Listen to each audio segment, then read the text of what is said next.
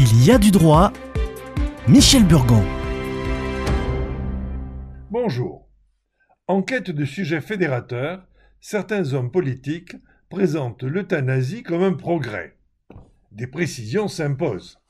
En effet, sans le dire explicitement, il s'agit de mettre en œuvre non pas un droit au suicide qui est permis, faute d'être punissable, mais un droit d'être suicidé par un professionnel de santé.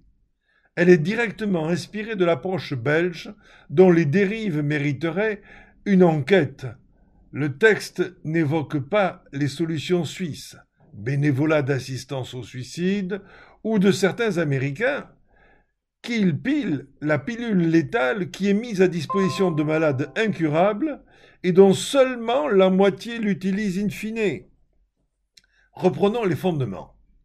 Une personne désire en finir avec sa vie. Elle enjambe le garde-fou d'un balcon en présence de plusieurs personnes. On la regarde passivement, elle saute du balcon et se tue. Tout le monde sera poursuivi pour non-assistance à personne en danger. Si l'euthanasie est permise, va-t-on modifier le code pénal? La décision de se donner la mort est-elle respectable? Et si oui, faut-il la respecter? Et comment se définit une décision respectable? Un majeur protégé peut-il décider de donner ses biens, de vendre sa maison? Non.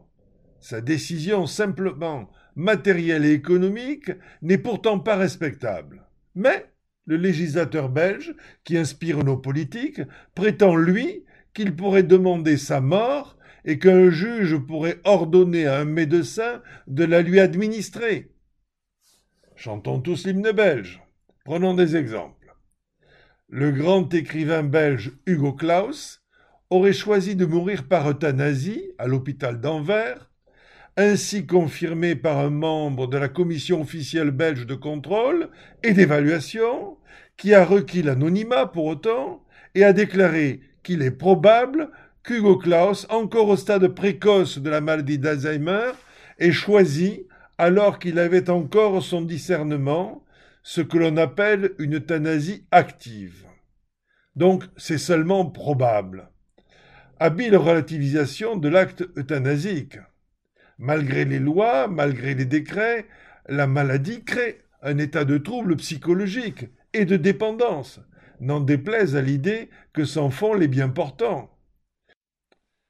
Il ne faut pas oublier la Belge Nancy Nathan Verhelst, âgée de 44 ans, qui a été euthanasiée en raison de ses souffrances psychiques dans un hôpital de Bruxelles.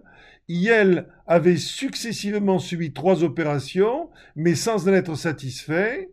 Ne se sentant pas bien dans son nouvel état, Yel s'était orienté vers un retour au féminin. Hélas, l'opération de retour ne fut pas un succès, et c'est pourquoi Yel a demandé l'euthanasie. Si le changement de sexe ne lui avait pas été permis, Yel n'aurait pas eu à demander l'euthanasie.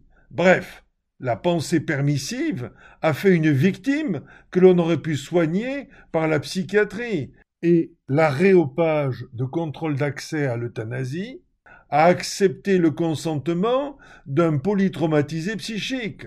Bravo le progrès social.